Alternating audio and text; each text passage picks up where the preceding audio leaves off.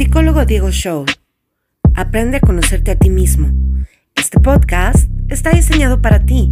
Los psicólogos Diego Beltrán y Diego Lucero estarán para ayudarte en temas de vanguardia como el comportamiento cognitivo, emocional o social de las personas, grupo o comunidad.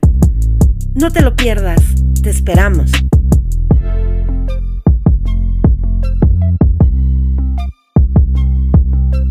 Buenos días a todo el mundo, bienvenido a nuestro episodio hoy. Estoy con mi compañero Diego Lucero. ¿Cómo está hoy, compañero? Bien, bien. ¿Y tú cómo te va, mi estimado? Emocionado, creo que porque hoy tenemos nuestro episodio en la mañana, tengo más energía. pues sí, eh, puede ser también de que en las mañanas nos dé más el sol de una forma más limpia y sana. Pero sí, en realidad, este, eh, ahorita que lo estamos haciendo en la mañana, vamos a ver qué factores eh, son los que determinan finalmente cómo es de que nos desenvolvemos ahorita, porque el ruido es más constante también luego en la mañana. En sol nos va a dar la vitamina D. Exactamente, eso también. Hay que abrir nada más la ventana y la cortina. el episodio de hoy, en tema va a ser hoy el concepto de la madre muerta. Esto es uno de mis favoritos. Úchala. Eh, se escucha más feo de lo que verdaderamente es. Cuando yo estaba trabajando en hospital en la área de psicólogo clínico, eh, teníamos muchos casos. Bueno, tuve dos casos en especial que me llamaron mucho la atención, que me, que me hicieron abrir los ojos a este tema, ¿no? Había, primero explico el primer caso. El primer caso era un niño como de 12 años que llegó al hospital con su mamá y la mamá una abogada profesional, educada, todo esto, pero el niño ya estaba en las etapas avanzadas del problema renal. El niño llegó al hospital, cuando el niño intentaba decir pipí, le salía espuma. En siguiente día se le tuvo que hacer un procedimiento para que se mejorara el chico y iba a tener como una cirugía pequeña. Yo estaba encargado del caso y me mandó la jefa del área de psicología que fuera. Y en siguiente día estaba niño y no estaba la mamá. El niño estaba triste, estaba con depresión. Me impactó eso. Se me hizo muy raro que la mamá no estaba ahí, pero me quedé callado, ¿no? Porque mi enfoque era mi paciente, el niño. Después, unas semanas después, tuve otra situación donde ah, teníamos un niño, le habían diagnosticado cáncer, tenía nueve años, y le iban a tener que aplicar quimioterapia. En el día que le aplicaron quimioterapia, me marcó mucho este día porque el niño lo escuchaba gritando, tenía dolor, se, se encontraba muy mal y la mamá no estaba ahí. Fui con mi jefa, tiene doctorado en psicoanálisis, y le dije, ¿qué está pasando aquí? Que no veo unas mamás presentes. Y me dijo, en concepto de la madre muerta. En concepto de la madre muerta viene siendo como que está la madre, pero no está. Creo que todo empieza desde la concepción del embarazo. En el momento que si una mujer se embaraza y ella quiere estar embarazada, y ella acepta al bebé, pues esto ya va positivo, va buen camino. Y después tienes estas mujeres con circunstancias, son adolescentes, están en la universidad y en plan de estar embarazadas, no están su presente o en plan de ser una madre, están en futuro a largo plazo. Este tipo de mujeres que quedan embarazadas, un embarazo deseado. Y desde este punto, en psicoanálisis se explica mucho Freud que desde la concepción empieza todo. Si una mujer llega a embarazarse y ella desea niño y lo tiene, el niño tiene mejores posibilidades para triunfar en el mundo, porque la mamá le da el amor o la mamá aprende a amar al niño. Al contrario, si un niño nace y no es deseado, la mamá no le va a dar esa atención o una mamá no le va a dar ese amor o, no lo va a aprender a quererlo correctamente.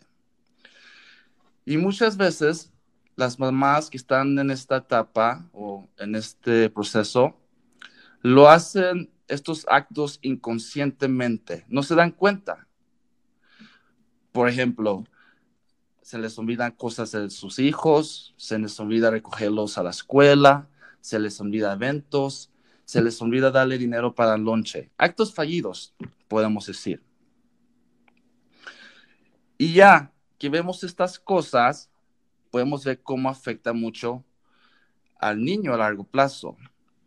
Y si todo esto está sucediendo, nos tenemos que pasar a la etapa psicosexual oral porque desde el inicio, desde la infancia, de la etapa oral, de cero a un año y medio, dos años, es el momento más importante y la conexión más importante que la mamá debe hacer con este niño. Un ejemplo, el área de lactancia, si la mamá produce como un ritual, le está dando atención, le está dando cariños, le dice cosas bonitas, esto es positivo y esto se llama una mamá activa en la etapa oral.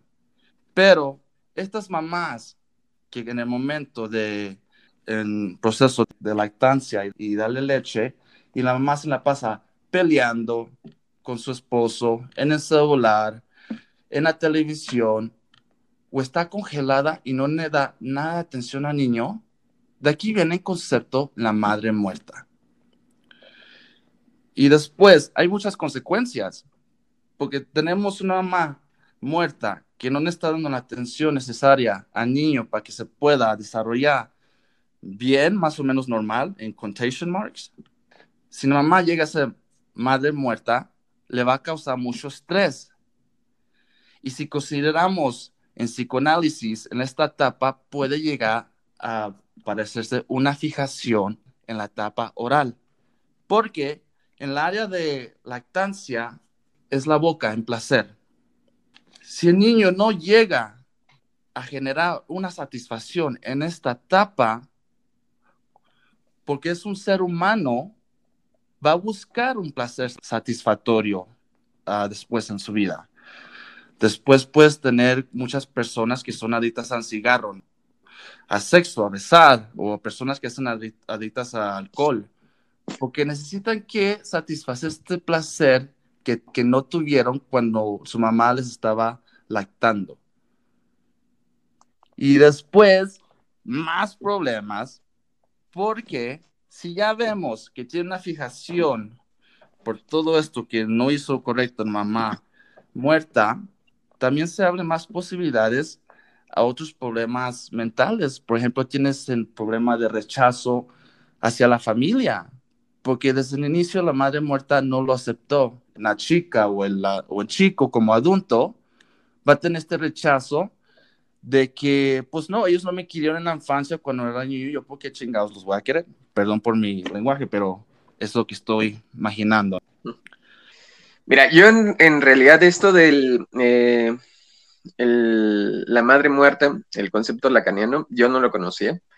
Eh, finalmente, eh, lo estoy entendiendo a partir de lo que me estás eh, mencionando. Hay muchas cosas que conozco. Recuerda, bueno, esta no es como mi área principal dentro del psicoanálisis, pero una de las cosas, conozco la lectura de Lacan, eso sí, pero esto, este término no lo había escuchado. se me hace bastante interesante. Yo creo que me quedé en las primeras, en los primeros seminarios lacanianos. Sin embargo, este, ahorita lo que estoy escuchando mucho me recuerda a la forclusión, ¿no? Que es lo que llega a decir es Lacan, que genera la parte de la, de la psicosis. Ahora, hay una cosa que también este, estás mencionando ahorita. Al inicio estaba escuchando mucho lo de cómo es de que se llega a generar. Hay una cosa para, para poder aclarar como a la, a la, audiencia de que finalmente son como eh, los ejemplos que nos estás brindando al inicio de que también luego se llegan a quedar embarazadas y eh, a muy temprana edad y que no lo desean. No necesariamente son todas las, las mujeres, algunas se quedan embarazadas y si las llegan, a querer o desear esos productos, ¿no? Que llegan a tener. Lacan decía que existe las mujeres, no la mujer, como en el caso del hombre, que existe el nombre del padre. En el caso de, la, de esto de lo que me estás mencionando de la mujer muerta, de la madre muerta, eh, lo que nosotros tendríamos es eh, básicamente alguien que está ausente. Es como una figura también, eh, Lacan y Freud mencionaban mucho como el padre ausente, en este caso sería como una madre, sería la equivalencia de la madre ausente que pues finalmente no brinda esa posición eh, que pudiera brindar y posicionamiento eh, eh, sobre el afecto, sobre el placer. Y hasta donde yo estaba escuchando ahorita, pudiera generar una forma de placer diferente la misma persona. Lacan y Freud hablaban mucho sobre el síntoma y cómo es de que el síntoma lo que brinda es la capacidad de generar placer y puede ser hasta una ganancia secundaria. Ahorita viendo, tal vez me estoy aventurando demasiado, pero son las ganancias secundarias de la atención, ¿no? Finalmente, inclusive los síntomas pueden generar este, que las personas estén buscando cierto grado de atención y ese grado de atención se genera a partir de la enfermedad. Entonces, eh, es como una pedida de ayuda, de auxilio y también en parte cuando nosotros hablamos, como te decía, de la forclusión y de la psicosis, también lo que nosotros tendríamos ahí es eh, pues una, una, una sensación de plenitud, de placer, eh, propio generado, no a través del vínculo con la otra persona, sino generado a partir de sí mismo para poder resarcir y suplir esa figura afectiva que pudo haber tenido la misma persona. Ahora, yo me preguntaría sobre las implicaciones, ¿no? Finalmente, una persona que está ausente, una madre que está ausente y un padre que también está ausente, como funciones, hay siempre personas que pueden suplir esas mismas funciones. El punto es de que si lo vemos desde esta perspectiva, cuando tú ves a un niño que está en un hospital y que está solo, eh, no nada más te preguntas por la figura materna, eh, también de la paterna y te preguntas también de los abuelos, de las personas que están cerca, de los tíos, familiares, y te das cuenta cómo es de que el sufrimiento, pues finalmente tal vez no existe nada más en el plano corporal, en el plano físico, sino también te está en el plano este, emocional, donde la misma persona pues no se siente capaz o el mismo niño no se siente capaz de pues de tener un vínculo con otro ser humano que esté atento con él, ¿no? Porque sí, al parecer eh, hay cierto rechazo y ese mismo rechazo pareciera ser de que se está relacionando directamente con la enfermedad como si se sumiera una, una sensación de no debo estar aquí, ¿no? En, en los aspectos mentales, este, también existiría esa misma relación, ¿no? De no debo estar aquí, me desaparto, me alejo de todo vínculo que pudiera tener porque no tengo un vínculo real dentro de, dentro de lo que estoy haciendo. Eh, finalmente, eh, esto de la madre muerte es un concepto bastante fuerte, bastante eh, que da cierta también responsabilidad hacia una sola figura, pero también yo diría que no nada más es la madre muerta. Aquí la madre muerta se, se instaura como objeto de deseo, ¿no? Porque es la que instaura el principio de placer, pues finalmente pero también yo eh, me preguntaría sobre las otras figuras que pueden actuar como madres, ¿no? Y que no están actuando en ese punto y que finalmente el mismo niño pues se siente solo. Es decir, hay una madre muerta, una madre ausente, pero también al mismo tiempo es una madre significativa, sin presente en nadie más desgraciadamente muchas veces eh, tendríamos que ver el por qué es de que estas situaciones se dan. Muchas veces pues pensamos de que pudiera llegar a ser por, por, por falta de, de, sensación de querer, pero finalmente tal vez si, si vemos como un poquito las piezas, hasta donde yo eh, lo estoy viendo es, bueno, tenemos a alguien que la mamá no está ahí, pero tampoco los abuelos ni tampoco el padre. Entonces, económicamente, ¿quién sostiene esa familia, no? Si lo vemos desde esta perspectiva, como no está nadie, tal vez la mamá es una mamá soltera, es una mamá que si no trabaja, pues tampoco va a poder mantener directamente lo, que está tratando de hacer con el niño, ¿no? Porque si lo vemos desde este punto de vista, al no haber abuelos, al no haber tíos, al no haber este padre que esté ahí, pues también lo pienso de que tiene que tratar de hacer lo mejor posible, en este caso, este, la mujer. Eh, Lacan fue muy respetuoso en, el, en los temas de las mujeres eh, finalmente creo yo que él le daba mucha prioridad a la figura. No, no todo eh, era falocéntrico como lo hacía Freud. En el caso de Lacan era un poquito más de decir, ah, hay una posición en la cual existe el hombre, hay una posición en la cual existe la mujer y la diversidad de la mujer es todavía mucho más completa que la del hombre. La del hombre es como más eh, falocéntrica, eh, eh, como decía Freud, Freud Lacan nunca negó tampoco a Freud, pero al mismo tiempo decía, la estructura de la mujer es un poquito más compleja y por eso mismo es de que afirma de que el pues secreto y el deseo que existe en la mujer y todo lo que gira en torno a la mujer existe como las mujeres, no como la mujer.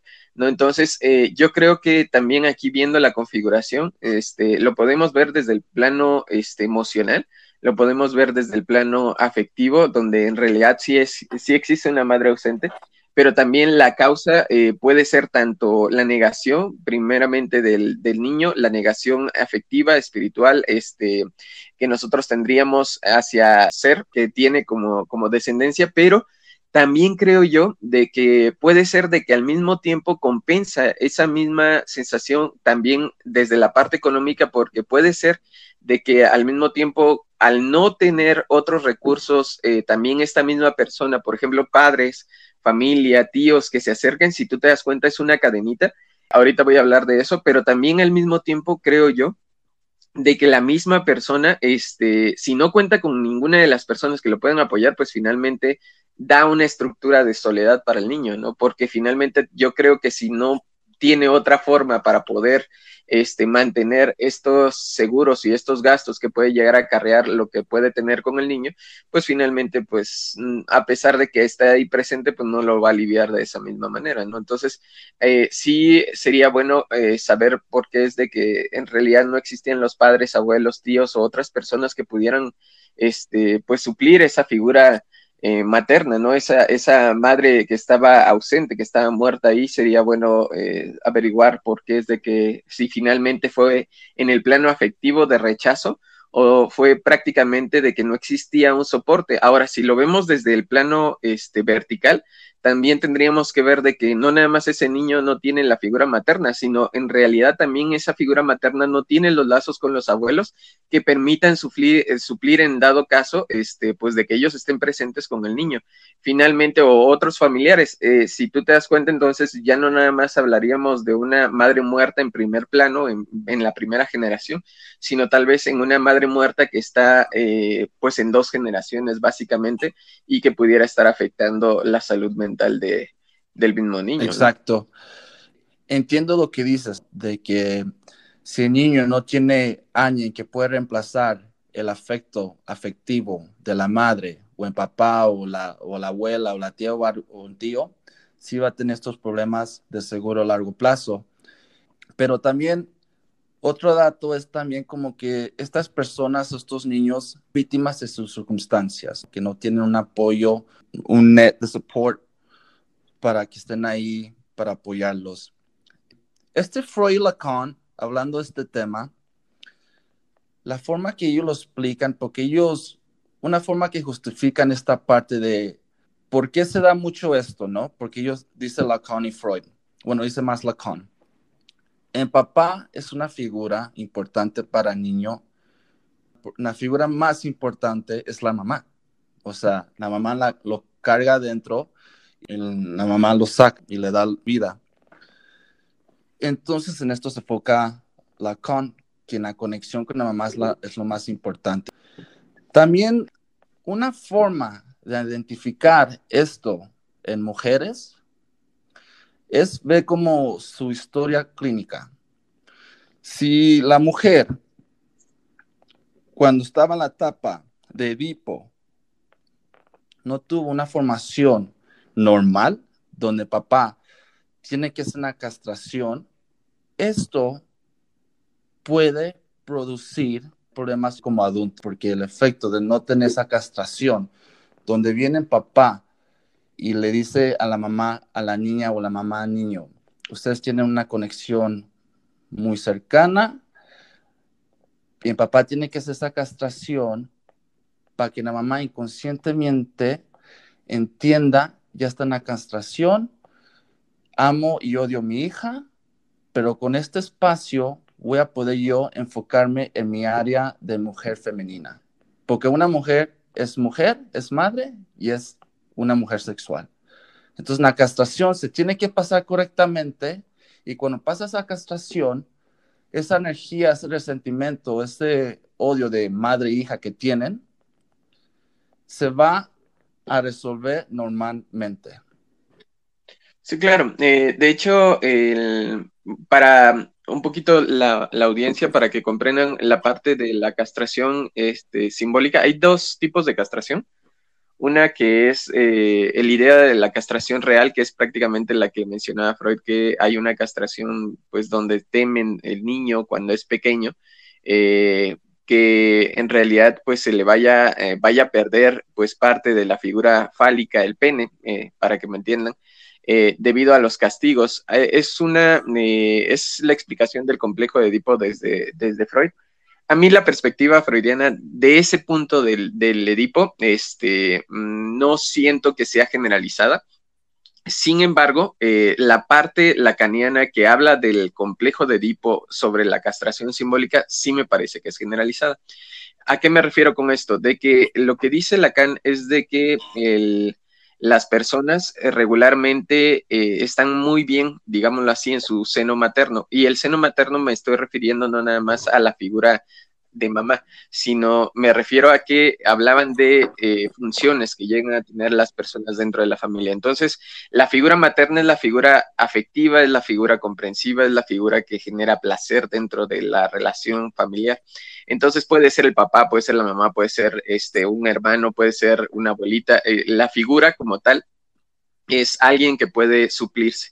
¿No? Entonces, esa parte también me, agrada mucho de, este, de lo que habla Lacan de las funciones, literalmente.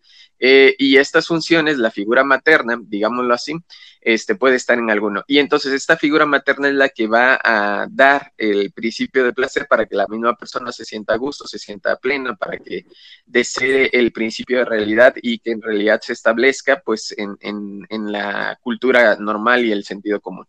Ahora, eh, cuando hablamos de castración, eh, tenemos la castración simbólica que habla también Lacan, que es cuando hay una separación donde el niño tiene que aprender de que no nada más puede estar en el seno materno para poder vivir pleno en, la vida. Mm, también eh, lo que busca la castración simbólica, que es una función derivada de la figura paterna, es separar nada más que separar la, figura materna con esta plenitud que tiene el hijo nada más emparejado a su estatus familiar y de aquí se desprenden muchas cosas de que en realidad las mismas personas para poder vivir en sociedad tienen que este, establecerse con otras personas, tienen que aprender a disfrutar lo que les eh, ofrece el ambiente, tienen que buscar más allá de lo que les dan en, el, en la familia eh, y al mismo tiempo eh, pues tratar de arriesgarse un poquito a perder ciertas cosas para obtener otras, que eso es lo que nosotros tenemos como alienación, que es lo que habla Lacan como alienación, de que perdemos una cosa para ganar una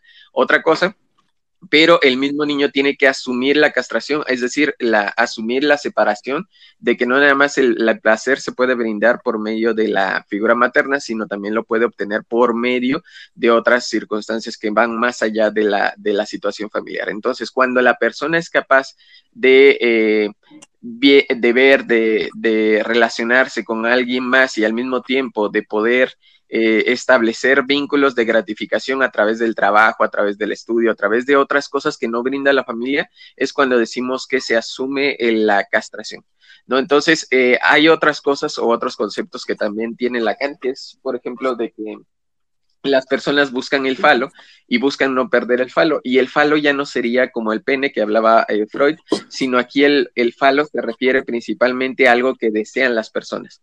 Y entonces cuando es algo que desean las personas, finalmente puede ser un carro, puede ser una vivienda, puede ser el amor con otra persona, puede ser este tener un buen estatus social, vivir en determinado lugar. Entonces, cada uno otorga al falo el valor simbólico que merece. Es decir, finalmente el falo ya no se vuelve como un objeto orgánico, sino se vuelve como algo que las personas desean y que temen perder y finalmente saben de que el falo no nada más lo puede llegar a tener la familia, sino también él puede adquirir el falo y él puede respetar el falo y puede cuidar el falo, que en este caso sería aquello que es lo deseable, lo querible, lo, lo que la persona finalmente se siente plena con ello. Ahora, cuando nosotros estamos hablando finalmente de, esto de, la madre, la madre ausente, estamos hablando de que ese vínculo finalmente es, no se brinda y entonces la persona, en vez de buscar dentro de su estado familiar este, esta situación de placer, lo que entiendo es de que ese estado de placer lo debe de salir a buscar en algún otro lugar y ese estado de placer no sería derivado de una castración, Sí, a diferencia de cómo es el, proceso normal que tú estabas mencionando que deriva de la castración, el proceso normal o la evolución normal de una persona para poder buscar sus ideales en el exterior es de que alguien le enseñe, porque el complejo de castración eh, o la castración, lo que la castración simbólica lo que ofrece es algo que está en el ambiente, que está en la sociedad, que está en la cultura y que tú vas a salir a buscar esto que está en la sociedad y la cultura.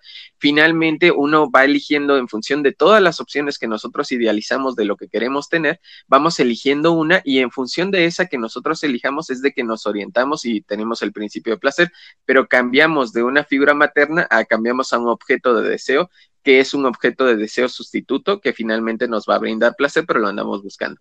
En el caso de este de la madre ausente, pues no se da ese proceso normal, que es lo que estabas mencionando. El proceso normal principalmente debería de ser este. Y ahora, como las personas en realidad tienen una madre ausente o una figura materna ausente que no está eh, proviendo de este placer, pues finalmente, claro está, de que las personas ni siquiera se les enseña con la castración lo que pueden obtener culturalmente, sino finalmente ellos generan sus propios recursos de placer porque el ambiente no se los provió, ni la figura materna ni la figura paterna hizo el complejo de castración y entonces las personas se generan sus propios recursos de este placer. Así es como surge la psicosis, así es como surge también eh, pues eh, los puntos en los cuales las personas o los niños pueden llegar a generar síntomas. En terapia familiar se maneja mucho de que el paciente es el síntoma de la familia por eso mismo, porque en realidad puede crear un síntoma en función de las necesidades que tenga respecto a los demás. Lacan es muy estructural y habla mucho de lo familiar, por eso mismo lo asemejo, porque finalmente esta función que estamos teniendo como perdida la madre muerta, lo que nosotros estamos teniendo es una eh, suplencia, eh, algo que la persona o el niño va a suplir eh, debido a que no existen los elementos para poder él orientarse a la cultura, hacia lo que debe de ser normalmente constituido. Además, en el caso de los niños, pues en realidad no tienen ni siquiera muchas opciones para poder generar placer, o es el juego, o es literalmente este, algo que venga derivado de los padres que ellos mismos inciten el, pues, el disfrute y la felicidad. En el caso del niño, pues nada más tiene esas dos opciones, ¿no? en el, si nosotros lo vemos, entonces el niño genera una necesidad a falta o carencia de y puede generar nuevas formas que no tienen que ver nada con lo cultural y estas nuevas formas pueden ser enfermedades, pueden ser síntomas que finalmente son derivadas de la psicología y son en base a sus propios recursos, porque ojo, los síntomas que tenemos son defensas, inclusive los, los, eh, los, síntomas físicos son defensas, ¿no? Son defensas que nosotros tenemos directamente para poder este, reaccionar ante un estímulo que está interno. En el caso de la psicología y en el caso de las ideas también es lo mismo, nosotros tenemos defensas y tenemos mecanismos que en realidad este, van a tener que generarse en el momento en el que nosotros no tengamos algo, entonces, o en el momento en el que nos sentamos, atacamos, o en el momento en el que no estemos viviendo ese principio de placer. Vamos a generar un principio de placer inmediato en función de lo que nosotros tengamos eh, como recursos. Y los recursos que nosotros tenemos muchas veces son nuestro cuerpo y ya, porque finalmente en el caso de un niño no tiene el área laboral, no tiene el, más que la, los, la, la relación con los compañeros. Ahora, este, si lo vemos desde ese punto de vista también, imagínate que no se pueda relacionar con los amigos, que no pueda salir, que en la escuela tenga problemas y al mismo tiempo este, la madre está ausente. Entonces, finalmente tiene que generar un placer y si finalmente también no existen los recursos necesarios para poderse vivir dentro de ese placer, pues va a generar alguno que pueda suplir, que pueda generar un sustituto directamente de lo que de lo que está viviendo. Entonces, es muy interesante el tema del, del, de la madre muerta. No sé bien, bien hasta, hasta qué punto lo llega a manejar este Lacan y lo llega a manejar, Freud. Estoy hablando desde el punto de vista, desde donde yo comprendo de acuerdo a lo que me estás eh, comentando, y yo siento de que finalmente la madre muerta es algo que pudiera llegar a, pues, a instaurar. Eh, siempre he pensado que los conceptos finalmente llegan a instaurar como cierta normalización del conocimiento, pero también preguntas de esa normalización. Es decir, si finalmente toda persona que no tenga esta figura materna pudiera llegar a desarrollar determinada sintomatología. Entonces, hay como una causalidad que yo no, eh, finalmente considero que no, no es como tan inerte, tan, este, tan explícita, tan, tan en la manera de ley. Hasta donde yo sé, también esta misma, esta misma madre muerta también se instaura como una ley de la madre, ¿no?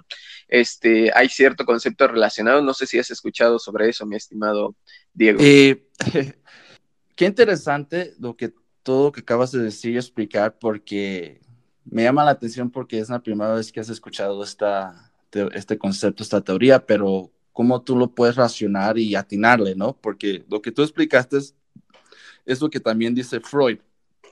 Dice, si a largo plazo no pasa esta etapa del, Edipo correcto, como tú dices, el, el adolescente, niño o niña, va a salir a buscar placer, va a buscar este vacío. Dice Freud por esta situación, muchas veces el adolescente llega a caer en adicciones o en malos ámbitos porque el niño está buscando amor, aceptación. Entonces, ¿con quién lo encuentra? Con sus amigos. Y es muy fácil cuando, cuando eres adolescente y no tienes nada en la casa o te ponen condiciones o te tratan mal, es muy fácil como adolescente encontrar un grupo y la condición del grupo es que tomes alcohol, pues ya está, ya estás tomando alcohol, estás aceptado y tienes, te estás llenando ese vacío. Otro ejemplo, hay otro grupo que la única condición es usar drogas. Otra vez, como explicaste tú, esta persona va a, va a buscar placer, va a formarse una psicosis o va a tener pensamientos desequilibrados que no va a poder hacer la decisión correcta. Mira, yo, yo lo que pienso es de que este, finalmente eh, los conceptos, en realidad conozco los conceptos básicos lacanianos y freudianos, ¿no? hasta cierto punto espero de que me perdonen aquellas personas de que manejan mejor estos conceptos y cómo es de que los manejo, porque finalmente este, yo lo que tengo son como las bases eh, lacanianas y freudianas, pero no, no rebaso más allá de lo que pudiera llegar a, a decir ahorita con el concepto y con la forma en la que lo manejaste, pues hice la hilación directamente con los, con los conceptos previos que yo tengo y finalmente también con el sentido común, porque finalmente creo yo de que eh, las personas y el principio de placer están como muy inherente en el ser humano. Claro está que ese principio de placer se puede llegar a pagar. Hay diferentes circunstancias que eh, demeritan y que hacen que pues en realidad se pierda. Eh, en esto que yo te mencionaba de la ley de la madre, este, es una equivalencia a la ley del padre. la ley del padre es el, o el nombre del padre, que también luego lo menciona este, Lacan, es como eh, todo el conjunto de restricciones, de prohibiciones que se asumen como super yo dentro de la persona y este, finalmente son las que te dicen lo que debes y no debes de hacer. Sin embargo, al carecer de la, del nombre del padre, pues las personas eh, empiezan a tomar su propia ley, ¿no? A carecer de un complejo de castración, muchas veces las personas empiezan a tomar su propia ley o sus propias restricciones en función de la carencia que existe. Ahora, lo que, por ejemplo, ahí es donde pueden eh, existir cierta ley, pero finalmente, como no saben qué es lo bueno y qué es lo permisible y qué es lo inadecuado, pues pueden elegir cualquier opción que llegaran a tener. Entonces, la falta de orientación, digámoslo así, la falta de orientación hace que las personas elijan como principio de placer cualquier cosa y al mismo tiempo, eh, pues esta pulsión de muerte también los obligue a a fungir o a reaccionar en determinadas formas que no son aceptables socialmente. Hay cosas que son aceptables socialmente, hay cosas que no son aceptables socialmente, pero el nombre del padre te lo da, que es el conjunto de toda la asociación de, teorías, de, ideas, de, restricciones, prohibiciones que existen dentro de la sociedad, pero también al mismo tiempo de las permisiones que existen. En el caso de la, de la ley de, de la madre, bueno, no he profundizado en eso, sino finalmente es algo que llegué a escuchar, eh, literalmente esto de la ley de la madre es como una equivalencia, que sería exactamente lo que te brinda las posibilidades de placer nada más, es decir, aquellas eh, donde en realidad es permisible, dónde se puede disfrutar y dónde no. Sí, pero más que nada, el que te brinda las opciones para disfrute, las opciones para poderte sentir bien.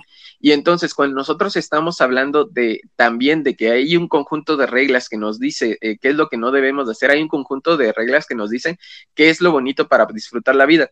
Y finalmente, si no tienes esa orientación y si no tienes esa convivencia que te incite a disfrutar de lo bueno, porque así como existe lo malo, existe lo bueno pero si alguien te enseña a disfrutar de lo bueno también, a disfrutar de lo bonito que tiene la vida, pues claro está de que la vas a disfrutar, pero imagínate que no tengas, eh, pues finalmente alguien que te incite a disfrutar la vida. Claro está de que las personas van a buscar su propia forma de satisfacción y ahí es donde viene lo que tú mismo comentabas, que era como el alcohol, las drogas, este, el cigarro, que pueden llegar a ser fijaciones, eh, pero también pueden llegar a ser descubrimientos, es decir, aquellas personas que encuentran en esos aparatos, en esos este, instrumentos, en esas adicciones, en esos eh, objetos, encuentran placer porque en realidad eh, hay un sustituto, ahí puede verse estas adicciones como un sustituto del objeto A como puede verse como algo que en realidad se necesitaba desde el inicio por una carencia del objeto A. Entonces, en realidad deberíamos de ver como las posiciones que pone Lacan. No sé qué posiciones pone Lacan eh, dependiendo de este tipo de cosas, de las adicciones. Eh, en realidad no sé, nada más conozco las posiciones que da Lacan en función de las estructuras clínicas, pero no de la adicción. No sé si en realidad también tiene alguna relación en eh, una estructura simbólica diferente lo que sí considero es de que, pues finalmente las personas cuando están en un proceso en el cual eh, generan como una ganancia secundaria a pesar del olor, porque cuando nosotros estamos hablando de ganancia secundaria, estamos hablando de que la persona obtiene una satisfacción a, pesar de que nosotros tendríamos cierto grado de dolor. Entonces, esta ganancia secundaria que nosotros estamos teniendo es como un mecanismo compensatorio para poder resarcir cosas que no se hicieron adecuadamente. Yo creo que finalmente eh, una de las cosas es de que las personas deben de saber de que así como se deben de dar prohibiciones, también se debe de dar placer. Hay muchas personas y muchas familias que en realidad se basan mucho en prohibir, en prohibir, en prohibir, pero no, no dicen cómo es de que tiene que disfrutar la misma persona. Entonces, básicamente es como mencionaste hace rato, es como dejen de chingar, ¿no? Dejen de molestar, ¿no?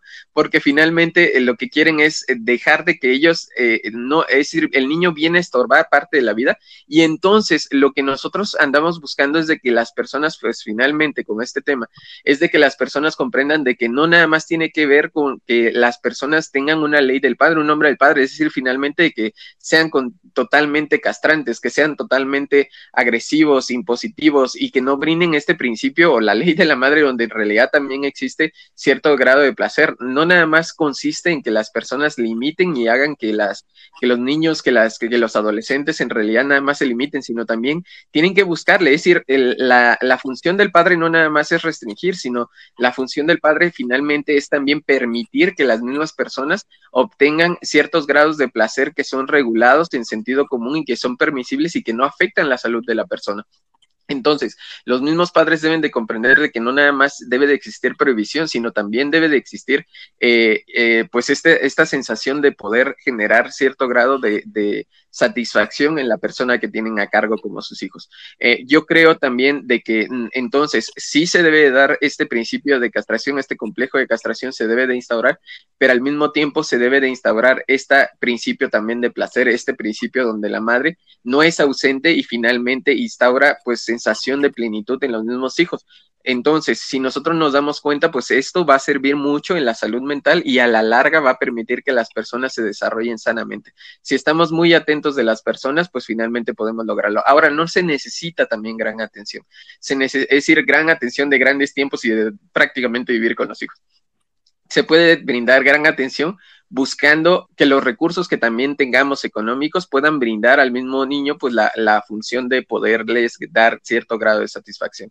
Es decir, las personas muchas veces compramos una pantalla de 50 pulgadas y en realidad podemos invertir esa, esa 50, 70, 80, 90 pulgadas y podemos invertir eso en algo que pudiera generar satisfacción en el mismo niño. O muchas veces eh, también centrarnos, podemos cambiar, acuérdense que nada más son alienaciones, es decir, en realidad podemos cambiar cierto grado de placer por otro y finalmente finalmente el punto es de que podemos pasar en comprar algo demasiado caro y en vez de eso, pues podemos generar cierto principio de placer. Lo más importante es de que pues eh, se trate de compensar un poquito esto de la madre muerta que no existe y finalmente pues tratar de hacer de que este existe y genere cierto grado de satisfacción. Hay que buscarle también, no todo depende del tiempo, no todo depende del, del precio del regalo, dependen principalmente de tiempos de calidad, que eso es lo que nosotros tenemos y ese tiempo de calidad puede resarcir un poquito este, esta madre muerta. Para concluir, la mayoría de nosotros conocemos que Freud y Lacan son los padres de psicoanálisis.